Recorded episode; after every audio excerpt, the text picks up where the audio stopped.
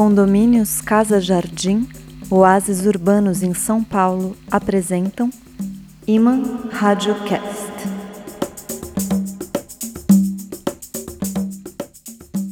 Alô, seduzidos do som, alô, meninas felinas, alô, áudio amados amantes, alô, doce ouvidos, alô, bocas do batom, sob as bombas do bem bom. Sejam deliciosamente bem-vindas e vindos aos domínios áudio-eróticos da palavra parábola poema. A arte mais profunda sussurra o segredo de sugerir. Nas mil e uma noites, nos êxtases hindus, nas deusas latinas, torneadas em pedra, nas moças mouriscas sob os véus, é o que se insinua, o algo a que se alude. A repressão da feliz arte erótica é a causa das tristes obras pornográficas. Elas não têm o humor, o sabor, o savoir-faire da verve dos versos melados. E é disso que falaremos. Eu sou Fábio Malavolha e este é o episódio 54 do Iman, Radiocast, podcast da mitofábula poesia Deflorando a Hora, com versos quase ocultos no Brasil, do jornalista, escritor de livros infantis e poeta português Manuel Antônio Pina.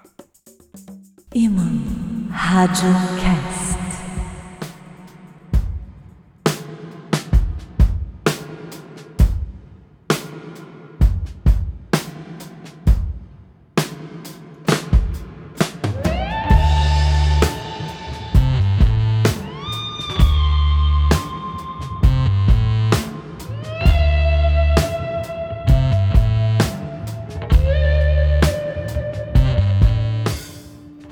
Naquele tempo, falavas muito de perfeição, da prosa, dos versos irregulares, onde cantam os sentimentos irregulares. Envelhecemos todos. Tu, eu e a discussão. Agora, lês Saramagos e coisas assim. E eu já não fico a ouvir-te como antigamente, olhando as tuas pernas que subiam lentamente até um sítio escuro dentro de mim. O café agora é um banco. Tu, professora do liceu. Bob Dylan encheu-se de dinheiro. O Che morreu. Agora as tuas pernas são coisas úteis andantes e não caminhos por andar, como Dante.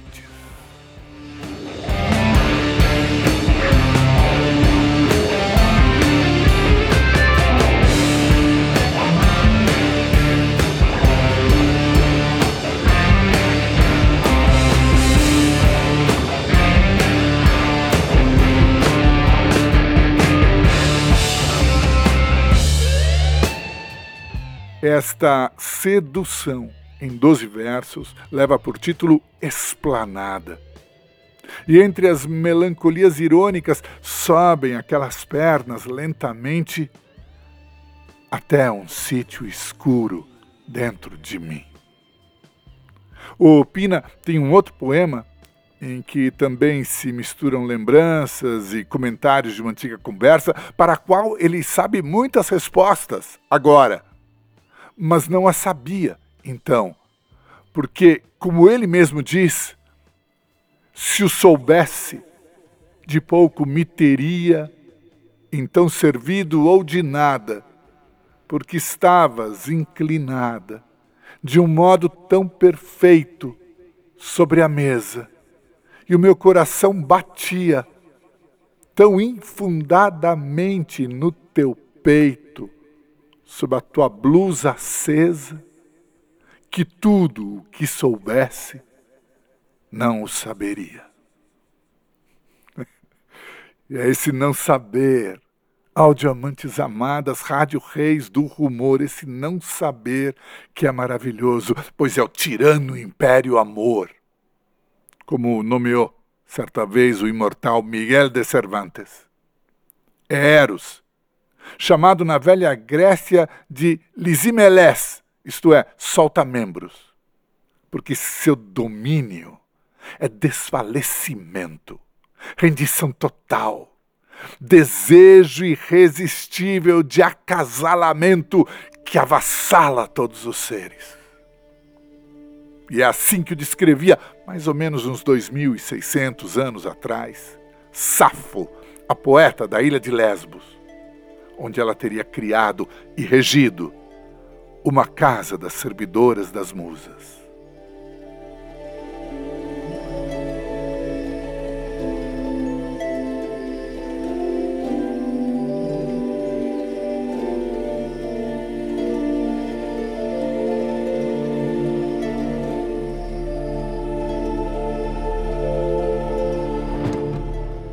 já tombaram as Pleiades e a lua no meio da noite. Também a juventude se dissipa. E agora no meu leito eu fico só. Abala minha alma, Eros, como vento no monte que rompe entre carvalhos e dissolve os membros e os agita, doce amarga, indomável fera. Mas a mim, nem abelha, nem mel. E sofro e desejo.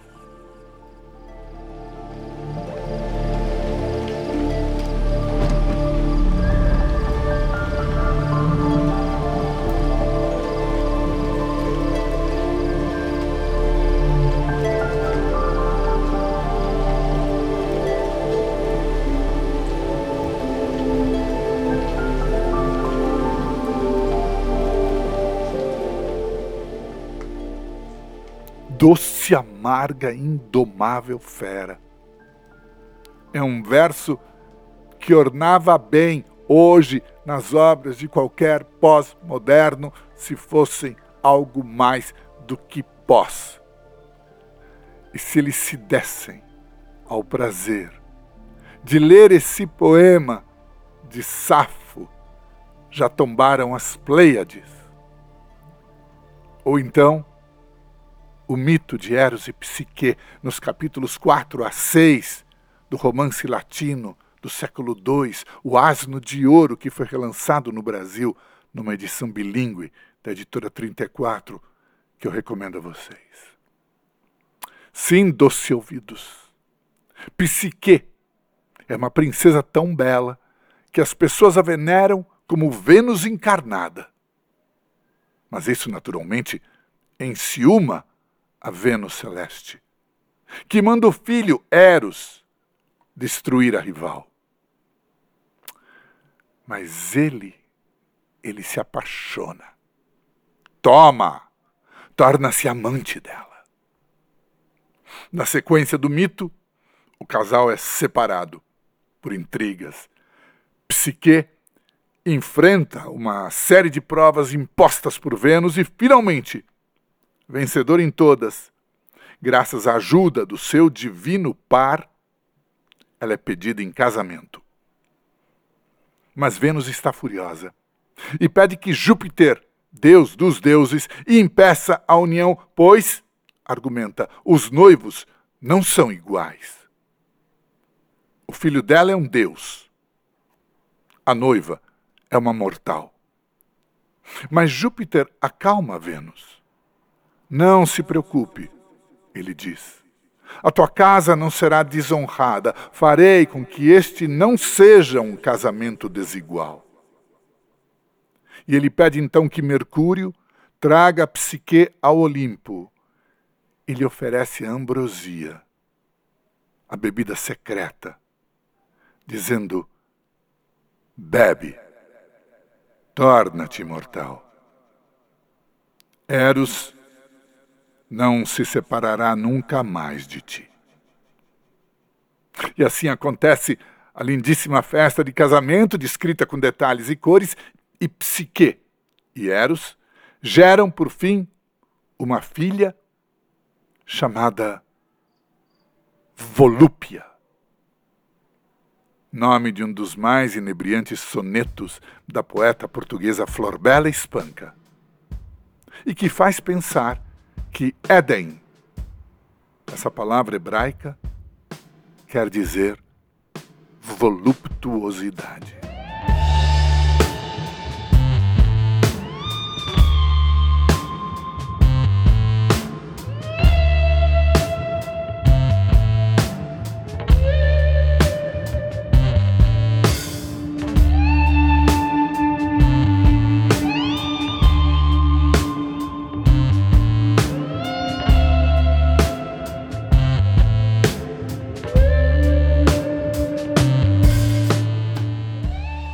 No divino impudor da mocidade, nesse êxtase pagão que vence a sorte, num frêmito vibrante de ansiedade, dou-te o meu corpo prometido à morte.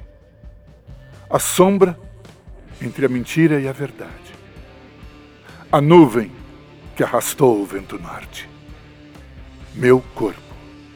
Trago nele um vinho forte. Meus beijos de volúpia e de maldade. Trago dálias vermelhas no regaço. São os dedos do sol quando te abraço, cravados no teu peito como lanças.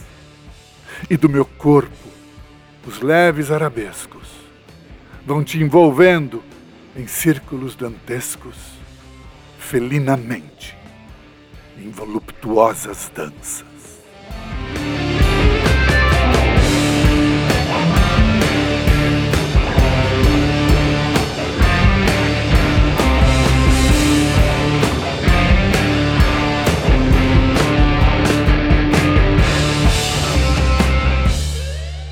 Essa atração felina, essa volúpia que a Florbela Espanca invoca. Pulsa, muito desejosamente também, em certos versos do poeta francês que domina a primeira metade do século XIX, Charles Baudelaire, precursor do decadentismo, de vida boêmia, desregrada e curta, censurado pelo livro Flores do Mal, que se tornaria famoso. Ali encontramos um soneto cujos versos lembram as formas eróticas de uma animalidade pulsante, transferindo-as depois para o corpo da mulher. A poesia chama-se O Gato.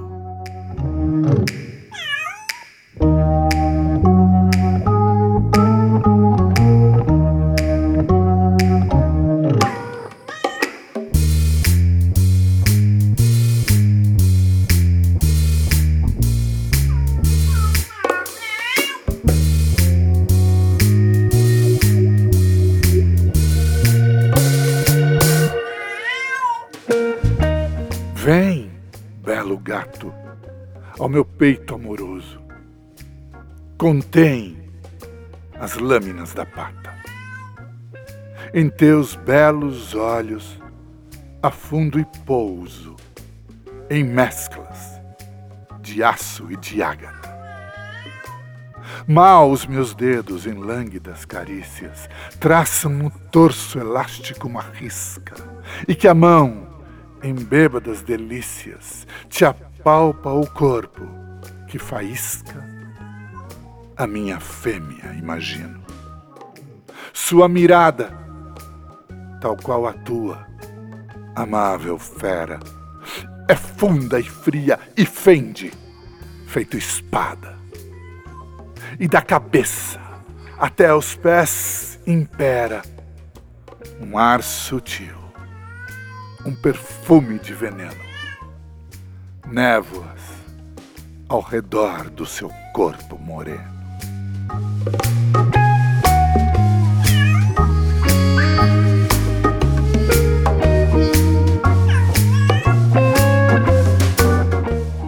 E aqui, nessas palavras de Baudelaire, sentimos outro elemento misterioso, atraente, perigoso o anel, o elo que une Eros com a morte, a mirada que fende como espada, o perfume de veneno. Não poucos pensadores e artistas sentiram essa atração fatal.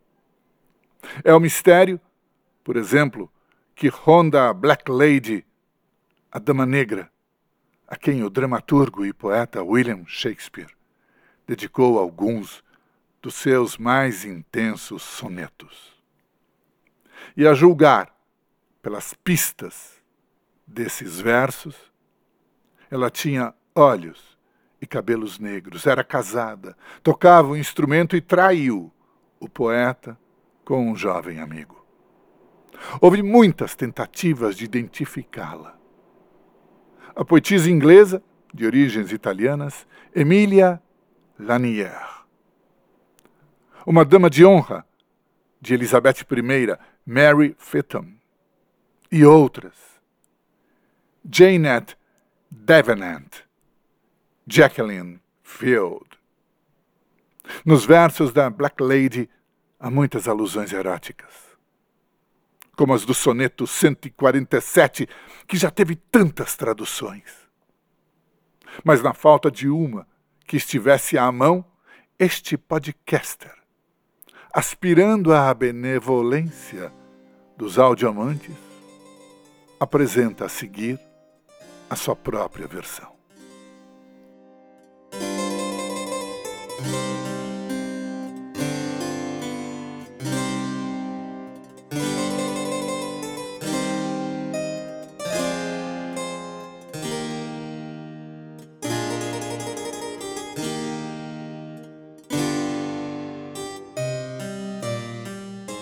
É febre o meu amor, e ainda pede aquilo que prolonga tal ofensa, e bebe o que aprofunda sua sede.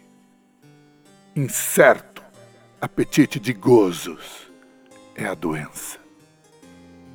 Razão que a tal paixão é remédio, deixou-me zangada da recusa da receita.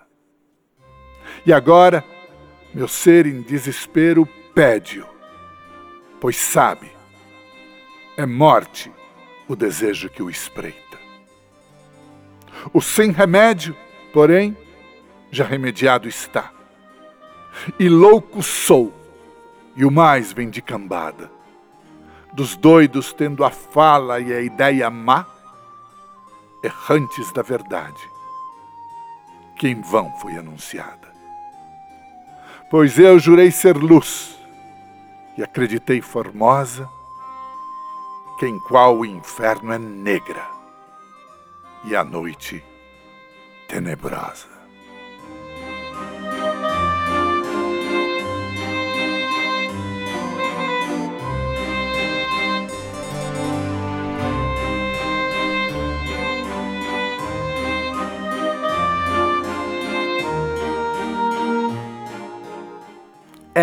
Deslumbre.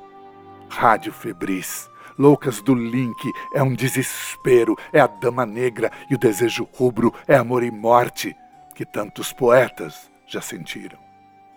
Foram temas também do andaluz Juan Ramón Jiménez, grande Dom Juan na juventude, e depois, pelo casamento com Zenóbia Aymar, em 1915, cantor de uma única musa. Por sinal, foi a morte da esposa em 1956, somente três dias depois do poeta saber que tinha ganhado o Nobel de Literatura. Foi essa morte que o destruiu. Ele morreu dois anos depois dela. Seus versos eram eróticos e melódicos, ricos de imagem, uma cornucópia de virtudes tácteis derramada entre as palavras. O poema a seguir, também em tradução do podcaster, chama-se Senhor, matai-me se o quereis.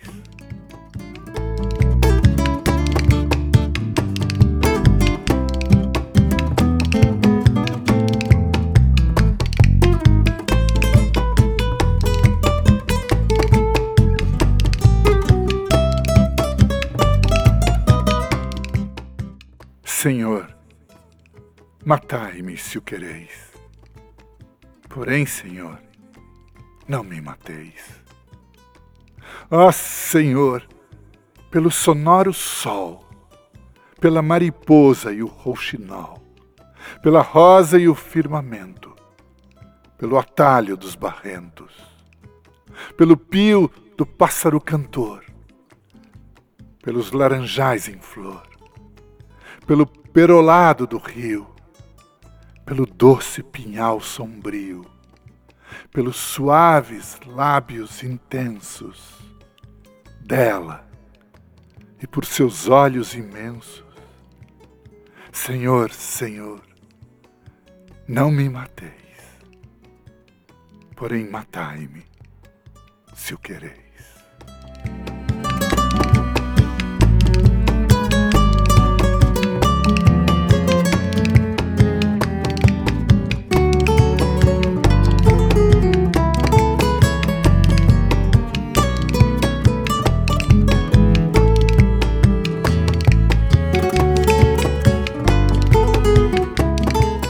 O doce pinhal sombrio. É lá escuro ouvinte que se oculta o segredo, e a pele pulsa, eloquente e muda. Como a esfinge de outro autor de língua castelhana, o nicaragüense Rubén Darío, curioso modernista, de voz antiga, vinda de um mundo arcaico, erótico e mágico. Ouçamos uma tradução das palavras sedutoras que ele endereçou e intitulou para uma cubana.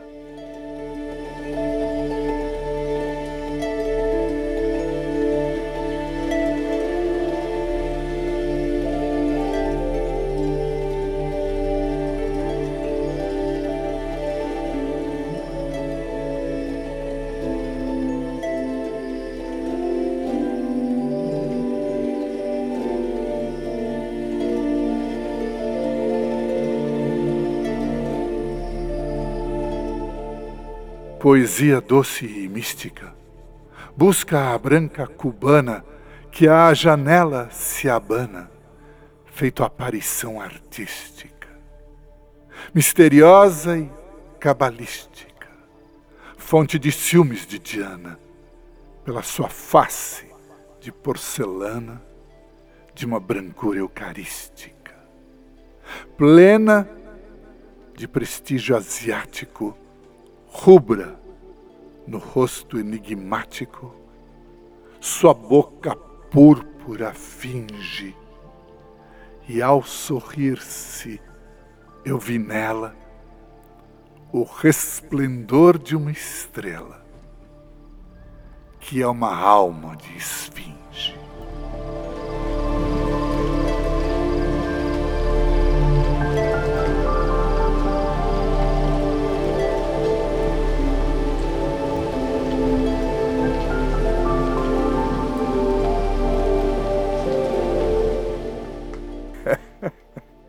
É esfinge, é face impenetrável, é óculos escuros, é rádio imã, rádio irmãs, é conexão, elo corrente, é coisa quente, não há quem não se tente, não há quem não se encante, como na letra da canção do Luiz Tati e do Wisnik, é Capitu, o nome do Brasil, um véu do século XIX e jeitos engraçados, irônicos, gozados de falar de tudo isso. Por exemplo, Arthur D. Azevedo, muito mais famoso como dramaturgo, mas que também levava a sua ironia a passear por versos. E quem duvide que leia o seu irresistível soneto Impressões de Teatro. Mas hoje vai outro, divertidíssimo também, e de título mais do que galhofeiro. Ouçam lá, Rádio Dengosas. Chama-se a Rufus.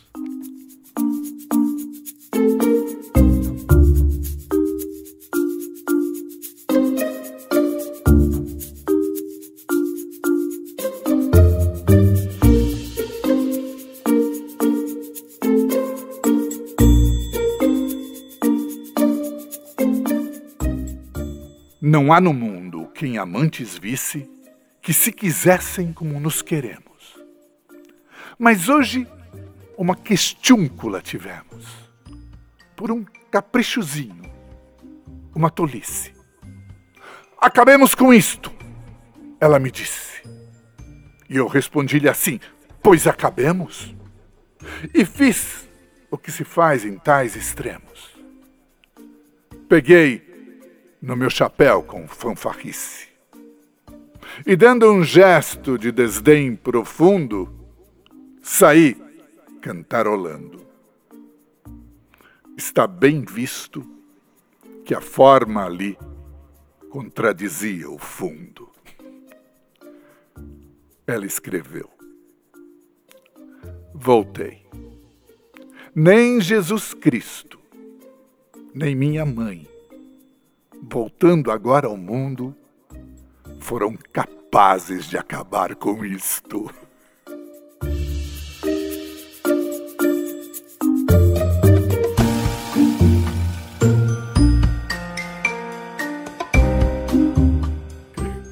Muito bom, não é? Eu não disse, hein? eu não disse que isso aqui é um pote de áudio delícias? Onde, de vez em quando, até eu mesmo meto a minha colher? Vocês me permitam, rádio íntimos, vocês que são de casa, essa liberdade de me incluir, se me fazem o favor, nessa lista um tanto safada. A minha contribuição pessoal leva por título, e pela forma também, para ser justo, o nome de Cantiga de Roda.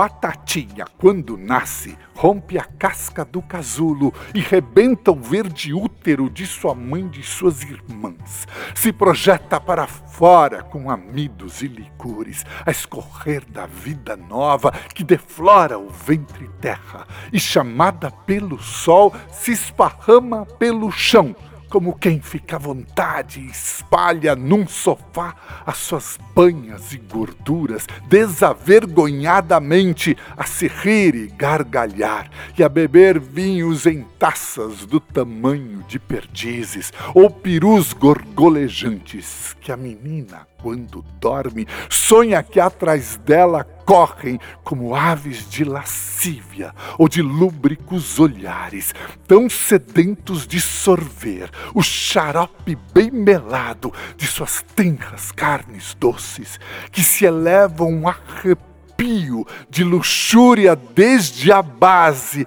da espinha até seu dorso, como um fogo serpentino, de tal modo raptor que num gesto involuntário, ela arfando no seu sono, põe a mão no coração.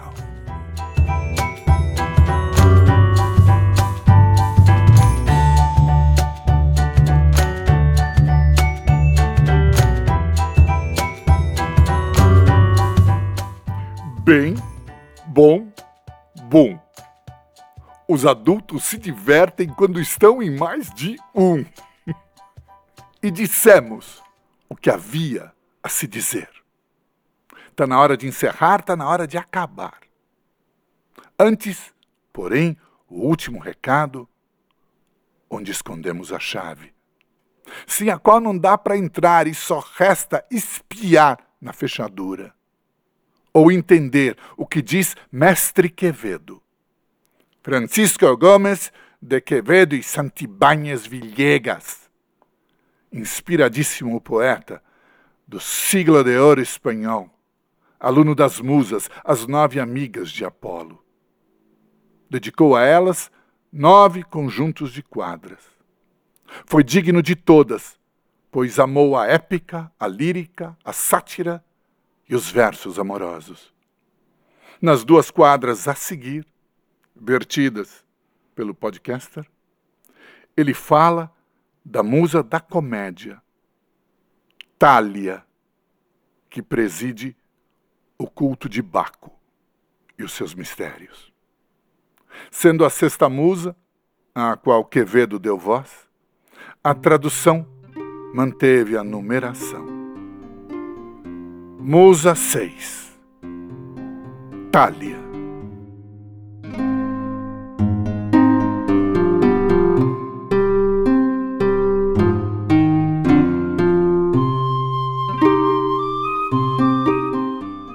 burlas canto, e verazes prosas minto, que sempre tenho sido sermão estoico, mas vestido com máscaras prazerosas. Da fineza em minha ficção, atente, pois, quem seja sábio, que o doce sinta o lábio e o azedo, o coração.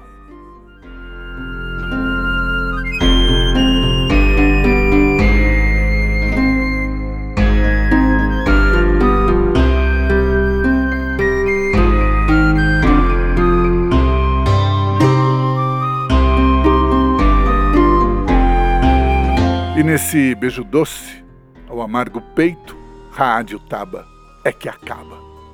O prazer só foi possível pelo mecenato dos condomínios Casa Jardim, da construtora CID Incorp, residências de alto padrão, oásis urbanos em São Paulo, que vocês podem conhecer no site www.cidincorp.com.br.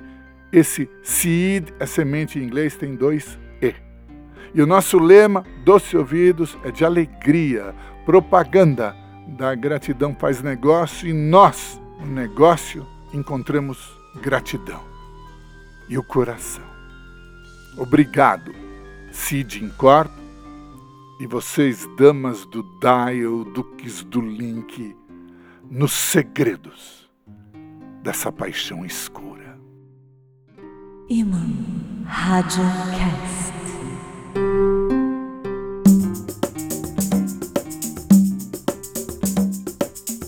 E pronto, terminou o conto.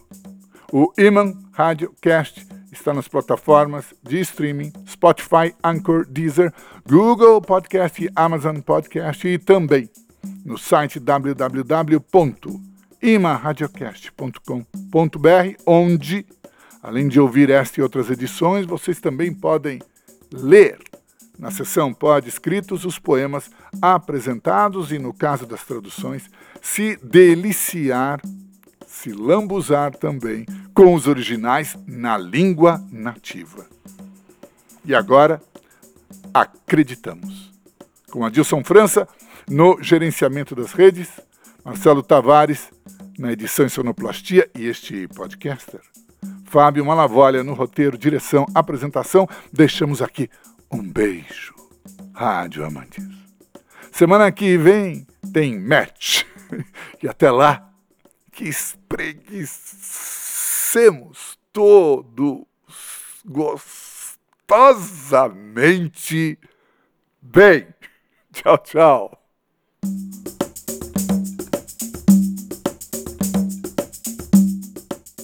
Condomínios Casa Jardim, oásis urbanos em São Paulo, apresentaram Iman Radiocast.